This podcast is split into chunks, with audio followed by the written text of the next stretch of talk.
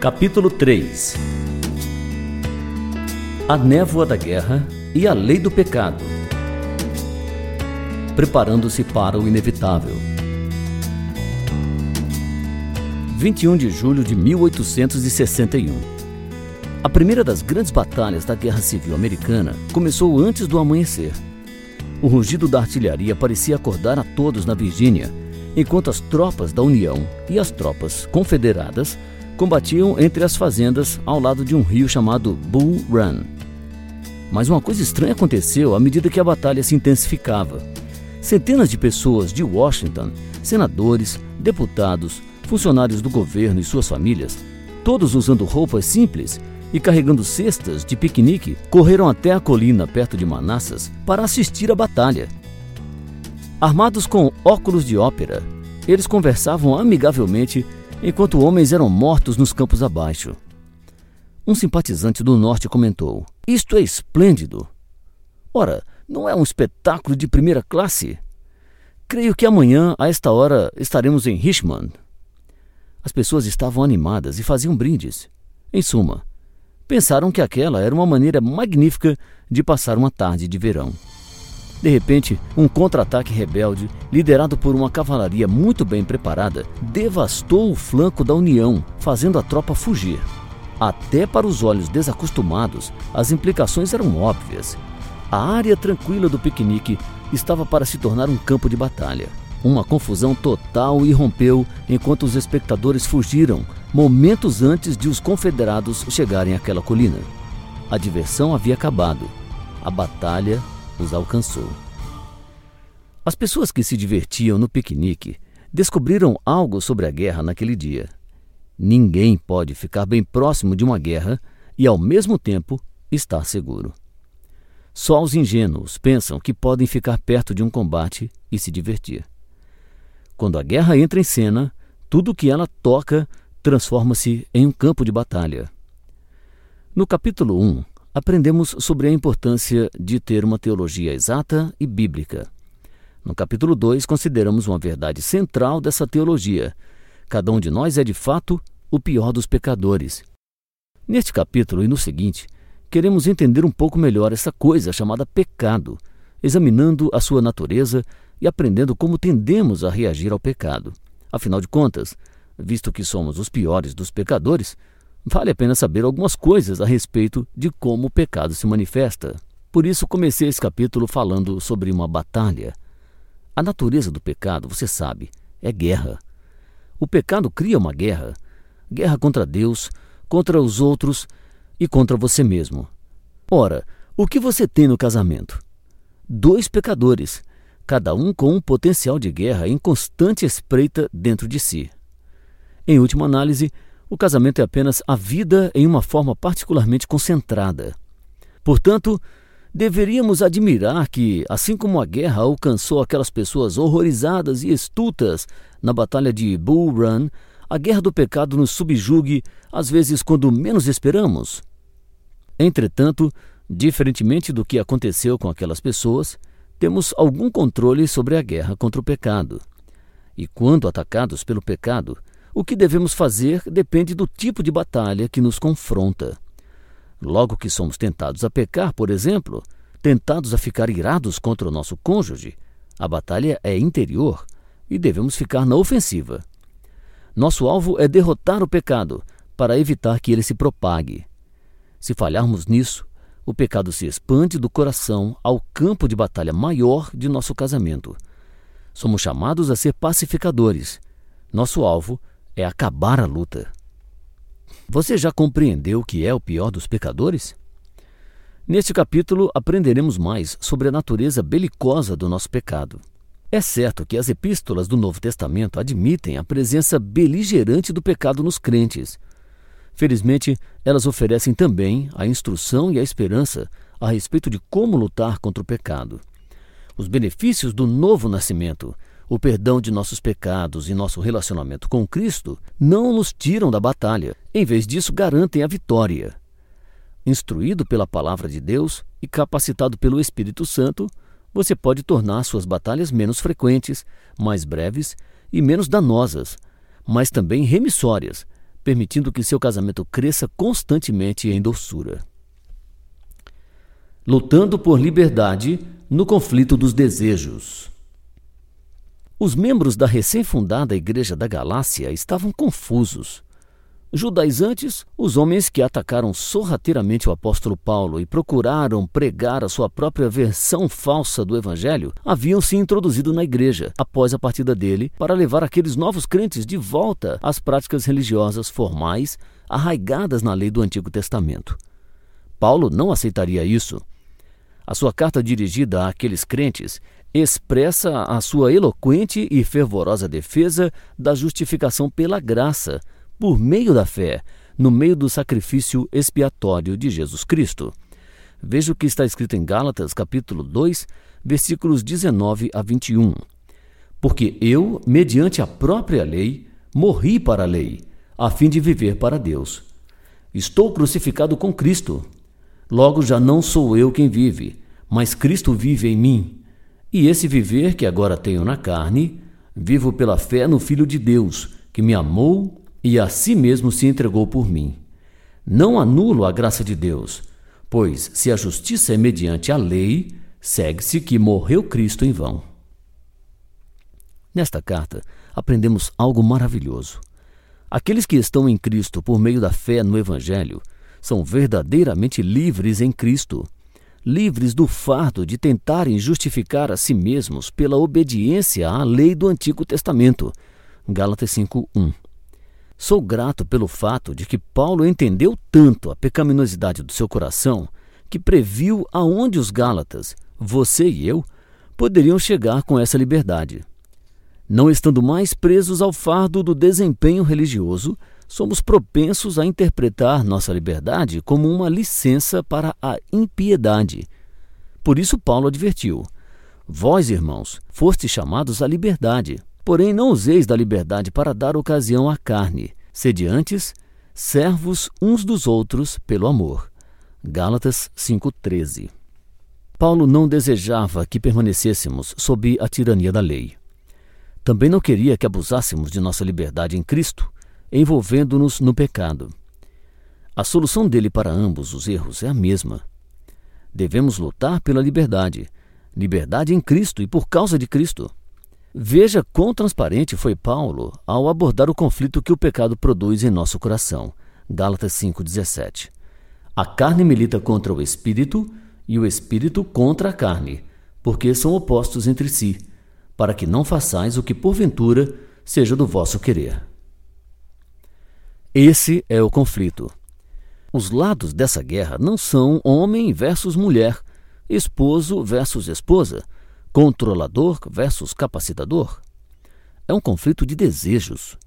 Os desejos da carne contra os desejos do espírito. É uma guerra árdua pela supremacia do coração humano.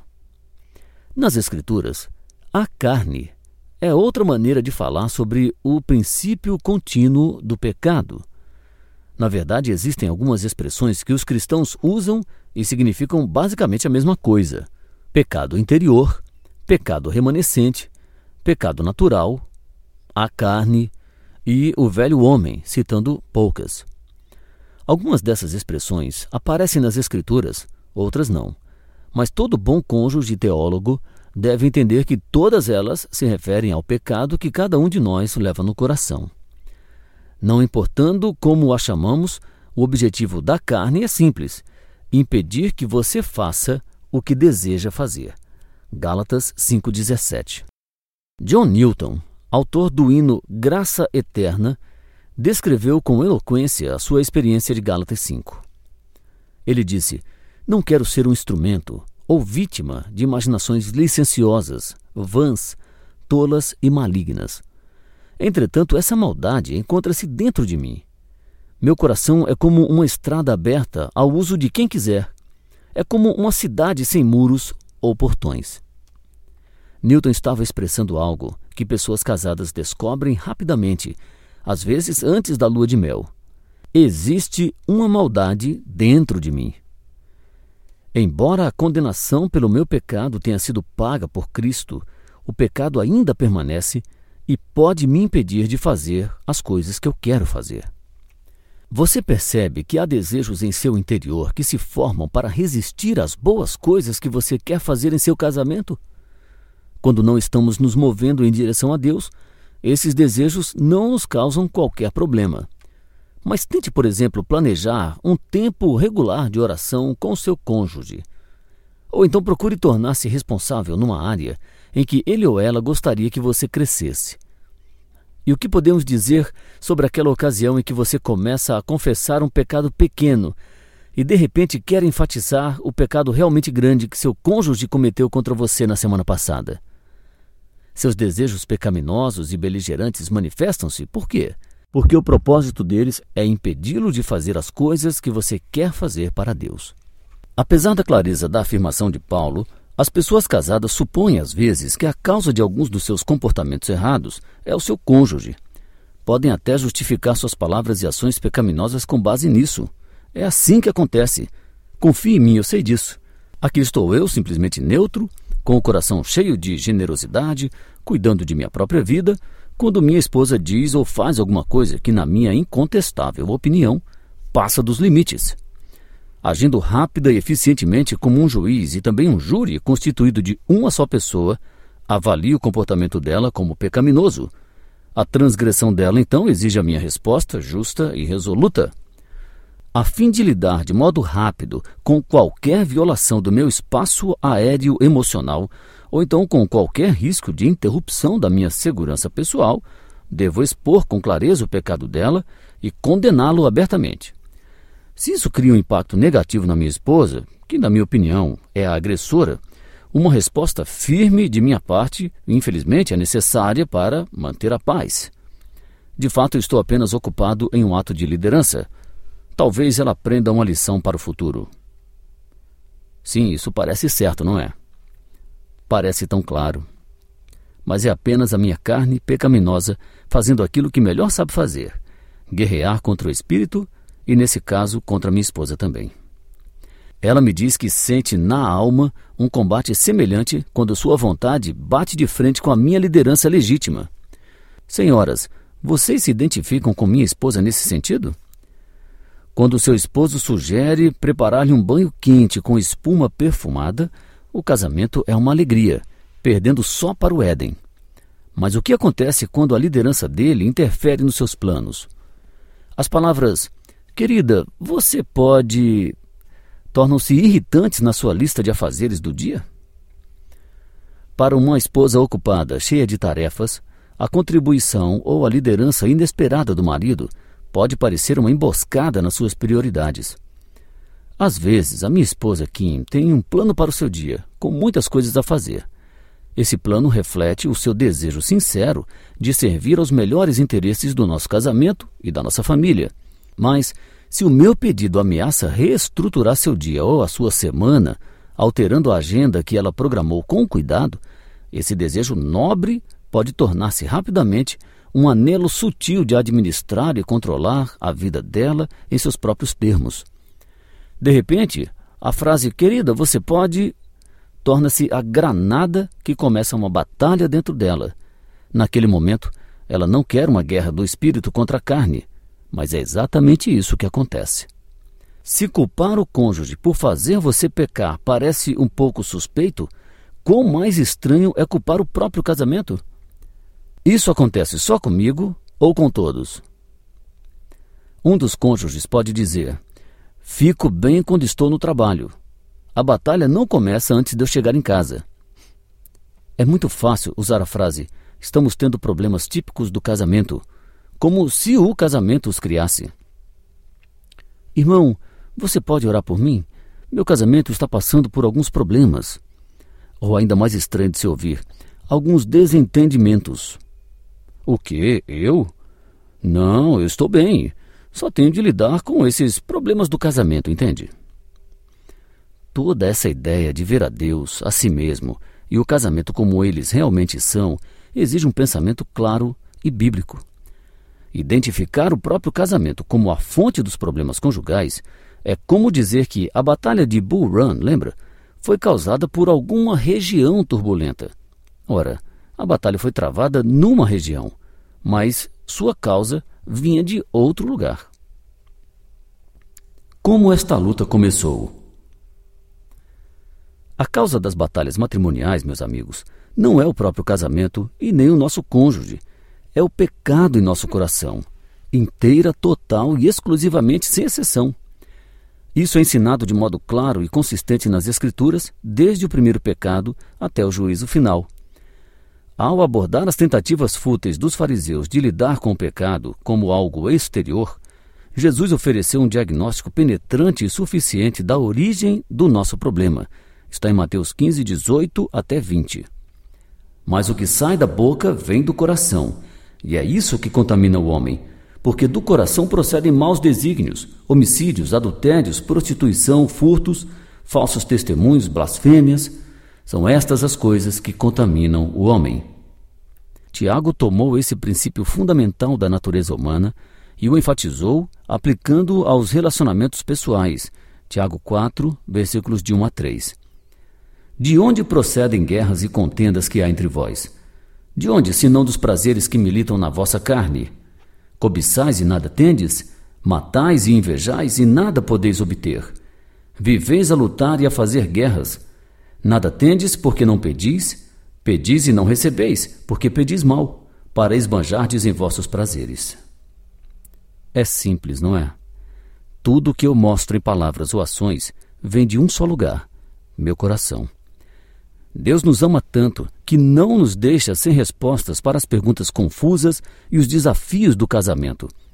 O problema não está ao nosso redor ou fora de nós. O problema é a grande oposição dentro de nós. G. K. Chesterton respondeu certa vez ao artigo de um jornal que convidava os leitores de todo o mundo a responder a antiga pergunta: O que há de errado com o mundo? Sua resposta foi breve e objetiva: eu. Qual o maior problema do meu casamento? Eu. A névoa da guerra. Você já ouviu a expressão a névoa da guerra? É algo que acontece no meio da batalha. Tudo parece caótico, nada faz sentido. Embaixo da névoa da guerra, as pessoas fazem coisas totalmente desprovidas de caráter, coisas que elas juraram que nunca fariam. A guerra entre a carne e o espírito pode se parecer com isso. Somos jogados de um lado para outro por qualquer impulso que seja mais forte naquele momento. Nessas ocasiões, podemos fazer e dizer coisas que nunca pensamos seria possível. O que nos leva a tomar atitudes das quais nos arrependemos. Veja o relato que Paulo nos dá em Romanos 7, enquanto travava essa luta. Ao querer fazer o bem, encontro a lei de que o mal reside em mim. Porque no tocante ao homem interior, tenho prazer na lei de Deus, mas vejo nos meus membros outra lei que, guerreando contra a lei da minha mente, me faz prisioneiro da lei do pecado que está nos meus membros. Paulo descobriu que o pecado tem um propósito, uma intenção. Ele encontrou uma lei um sistema operacional medíocre para todos nós computadores que agia constantemente dentro dele. Paulo disse: Parte de mim se deleita na lei de Deus, mas vejo outra lei se esforçando para me tornar cativo. Você já ouviu a si mesmo ou ao seu cônjuge dizendo: Não acredito que fiz isso? De onde isso veio? Ou ainda, eu não sou assim. Paulo se identifica com você nesse sentimento. Ele o chama de a lei do pecado em operação. Essa lei se opõe aos nossos desejos por Deus, ainda que a lei de Deus esteja escrita em nosso coração. A lei do pecado quer tornar você prisioneiro do pecado. E apesar de sua segurança de salvação em Cristo, isso é muito sério. Qualquer pecado pode escravizar. Todos os pecados causam danos que podem ser complexos e duradouros. Realmente colhemos o que plantamos. Nossas batalhas têm consequências reais. Não são jogos de guerra, e sim a própria guerra. Bem-vindo à realidade. R.C. Sproul escreveu uma vez: De certo modo, a vida só começa a ficar complicada quando nos tornamos crentes. Quando nascemos do Espírito, nascemos de novo e entramos numa luta violenta entre o velho e o novo homem. Você é crente? É casado? é um novo homem e um velho homem, uma mulher do espírito e uma mulher da carne. Bem dentro do seu coração há uma batalha. Veja, a minha conversão se deu há 26 anos atrás e eu ainda tenho a lei do pecado agindo em meu corpo. Não se deixa bater pela palavra lei. Isso não significa que estamos embaixo do poder do pecado ou que devemos espiar nosso pecado continuamente. Toda a expiação de todos os nossos pecados foi realizada de uma vez por todas pelo nosso maravilhoso Salvador na cruz. Mas ainda permanece a poderosa e ativa influência do pecado em nós. A palavra lei é usada porque é assim que o pecado age em nós. Ele procura nos controlar e nos subjugar. Insiste em que nos juntemos a ele. Tem como alvo o nosso desejo de fazer coisas santas. Digamos que após um dia inteiro de trabalho, volto para casa ansioso por jantar à mesa, por carinhos de minha esposa e por serenidade. O meu bem-estar raramente é uma ameaça à lei do pecado. Contudo, Suponhamos que a segunda ou a terceira coisa que a minha esposa diz seja: precisamos conversar sobre o que aconteceu hoje, usando um tom de voz que demonstra ver por ali uma criança culpada de alguma coisa. Eu sei a coisa certa a fazer. Entendo a minha responsabilidade de liderar a família. Compreendo a gravidade da situação. Até entendo a sabedoria de resolver a situação o mais rápido possível.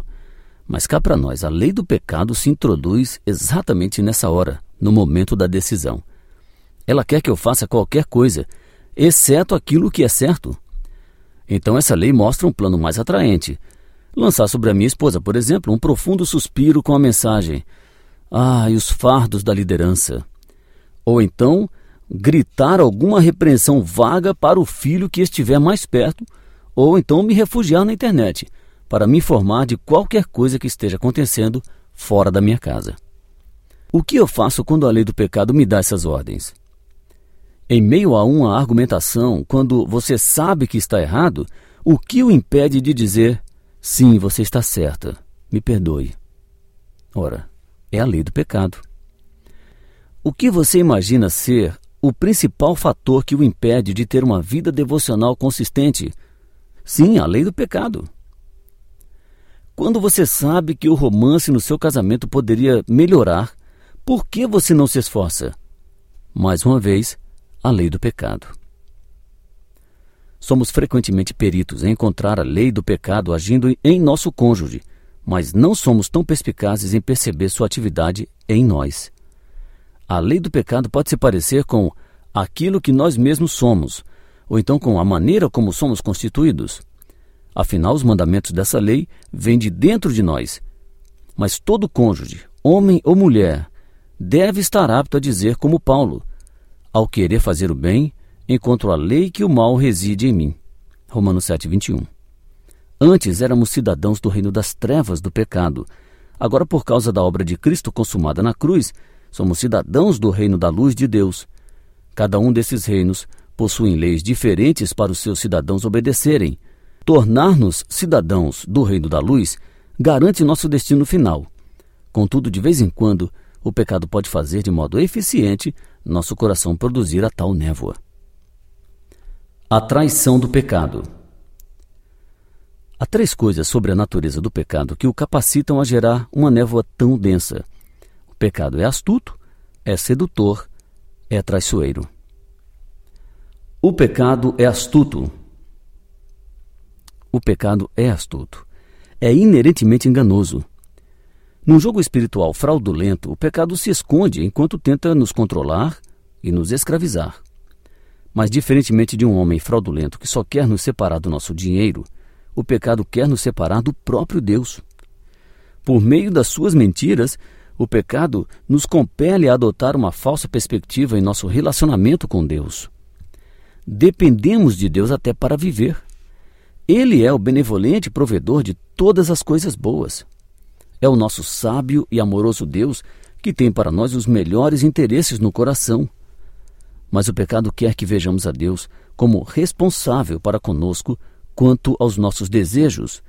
Isso torna Deus um espírito mágico, cuja única função é endireitar qualquer coisa que nos esteja aborrecendo, ou um déspota mal-humorado e mesquinho, cuja indisposição ou incapacidade de suprir as nossas necessidades é a fonte de nossos problemas. Embora tenhamos sido abençoados por Deus, o pecado quer que nos consideremos vítimas de Deus. É assim que o pecado age. Era assim que ele agia no princípio. O pecado é sedutor. Gênesis 3, a serpente começou a enredar a mulher perguntando: O que Deus lhe disse? Quando Eva respondeu, a serpente revelou sua verdadeira hostilidade em relação a Deus ao contradizer a sua palavra e distorcer o seu caráter. Então a serpente disse à mulher: É certo que não morrereis, porque Deus sabe que no dia em que comerdes do fruto, vos abrirão os olhos, e como Deus sereis conhecedores do bem e do mal. Gênesis 3, 4 e 5. Deixe-me interpretar isso na linguagem do pecado. Seria mais ou menos assim. Não seja tola, Eva. Você não vai morrer. Deus sabe o que vai acontecer se você comer o fruto. Você vai se tornar como ele. E ele tem medo disso. De fato, Deus treme diante do potencial de um ser humano plenamente desenvolvido, semelhante a ele. Por isso, Deus quer impedir que você coma do fruto da árvore. Eva, essa é a realidade impressionante. Deus está privando esse fruto de você. Você está sendo vítima de uma grave injustiça. Vamos lá. Eva, você tem os seus direitos. Vejamos a resposta imediata. No decurso dessa conversa, Adão e Eva começaram a seguir um caminho arriscado. Eva deixou de ser uma pessoa que devia prestar contas a um Deus amoroso para agir como vítima de um Deus inseguro, intimidado pateticamente pela autonomia dela. Adão foi deixado de fora da conversa entre Eva e a serpente. Por meio de sua bajulação gentil, o pecado levou o primeiro casal, assim como faz conosco, a uma conclusão absolutamente louca. O Deus que nos fez e que controla cada respiração e cada momento não é digno de confiança. O pecado nos engana. Quando vemos o pecado como astuto e sedutor, a névoa da guerra se dissipa e a destruição, a perda e a futilidade que o pecado cria podem ser vistas com clareza. Thomas Watson escreveu: O pecado, primeiramente, galanteia, depois mata. O pecado mata aqueles a quem ele trai. Aqui, a palavra trair significa usar um relacionamento de confiança para entregar alguém nas mãos de um inimigo. É uma grande armadilha, uma promessa de bênção que no final leva a uma maldição. Watson observou a mesma realidade espiritual que Paulo reconheceu ao escrever em Romanos 7,24: Desventurado homem que sou, quem me livrará do corpo desta morte? Os seres humanos quase nunca conseguem sentir uma ira completamente santa. Quase sempre misturamos um pouco de justiça própria. Mas quando entendemos as sutilezas maliciosas pelas quais o pecado busca continuamente nos trair, acho que podemos chegar bem perto de sentir ira plenamente santa. Se reconhecermos que a traição do pecado é o maior problema de nosso casamento, isso poderá despertar, se não uma ira perfeitamente santa, pelo menos uma coragem indignante. Esta é uma emoção muito conveniente num campo de batalha. Dançando no campo da vitória. Meus amigos, devemos guerrear contra o pecado. Se não o fizermos, ele nos aniquilará. Entretanto, eis uma promessa que faz toda a diferença. A guerra já foi ganha pela cruz de Cristo. Leia o brado de guerra de Romanos 8, 1 a 4. Agora, pois, já nenhuma condenação há para os que estão em Cristo Jesus, porque a lei do Espírito da vida em Cristo Jesus te livrou da lei do pecado e da morte. Porquanto, o que fora impossível à lei, no que estava enferma pela carne, isso fez Deus enviando o seu próprio Filho em semelhança de carne pecaminosa e no tocante ao pecado. E com efeito, condenou Deus na carne o pecado, a fim de que o preceito da lei se cumprisse em nós, que não andamos segundo a carne, mas segundo o Espírito.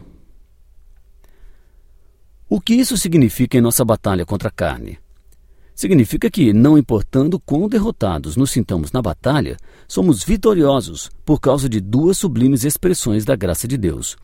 Permanecemos perdoados na presença de Deus por causa do sacrifício expiatório de Cristo, Deus não mais nos vê relacionados ao nosso pecado e somos recebidos com alegria como justos na casa de Deus, por causa da justiça imputada de Cristo. Imputada, nesse caso, significa que Deus considera a justiça de Jesus como a nossa. Para Deus, você é mais do que um pecador perdoado. Ele o vê como uma pessoa santa. Embora o poder do pecado continue a agir em você, o domínio do pecado foi destruído e Deus não vê você em referência ao pecado. Por favor, compreenda isso. Não importa quão intensa seja a sua batalha contra o pecado, você luta na condição de pecador perdoado. Luta do lado de Deus, e Deus sempre vence no final. Como este relacionamento com Deus afeta a batalha? Na passagem de Romanos 8 que citamos antes, Paulo mostra que o próprio Espírito Santo age em nosso benefício à medida que andamos segundo o Espírito. Isso ecoa a linguagem que Paulo usou em Gálatas 5. Ali ele descreve poderes que se contrastam. O fruto do Espírito vence as obras da carne. Em Romanos, a descrição é a de leis que se contrastam. A lei do pecado, vencida pela lei do Espírito. Em ambos os casos, a verdade é a mesma uma vida livre da tirania do pecado e um coração cada vez mais conformado ao governo de Cristo. O casamento é um campo de grandes batalhas espirituais, mas descansa numa guerra já vencida. Nosso verdadeiro oponente não está no outro lado da cama, e sim dentro do nosso coração. Nosso inimigo são os desejos do nosso coração que se opõem aos desejos do espírito. Esse é o mais feroz e único inimigo de nosso casamento, temos de conhecê-lo bem. Essa descoberta chocante sobre a verdadeira natureza do pecado interior não é o fim das batalhas do nosso casamento. É um começo importante. É o começo de uma nova alegria em nosso Salvador e um novo deleite em nosso cônjuge. Significa que não há causas perdidas ou conflitos desesperadores. Cada dia é um dia de nova misericórdia e poder para confessar, amar, perdoar e restaurar. Melhor ainda, as batalhas do casamento deixam de ser apenas situações contra as quais lutamos para avançar em nossa jornada, esperando chegar até o fim com o relacionamento intacto. Em vez disso, até os nossos conflitos têm possibilidades redentoras, porque a guerra contra o pecado é vencida em Cristo pela graça e poder de nosso soberano Deus. Entretanto, conforme eu disse, o que aprendemos até aqui nesse livro é apenas o começo.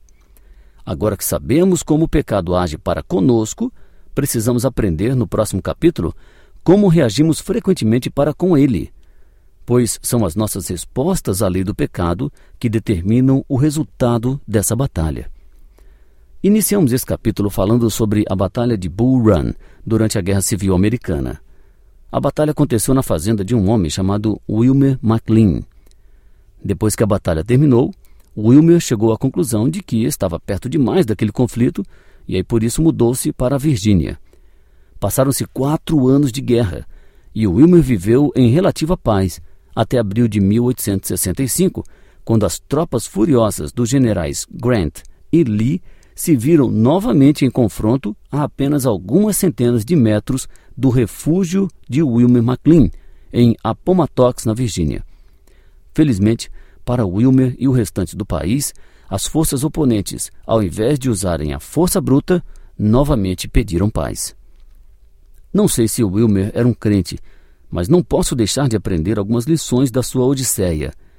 Em primeiro lugar, não importa o quanto você tente, nunca vai conseguir evitar a guerra contra o pecado neste lado do céu. Entretanto, ainda mais profundo é o fato de que o fim da guerra deve ser a paz à medida que travamos essa batalha interior e ajudamos nosso cônjuge na luta, temos confiança de que um dia a guerra vai terminar e a paz que agora nos guarda em Cristo será nossa de forma plena por toda a eternidade.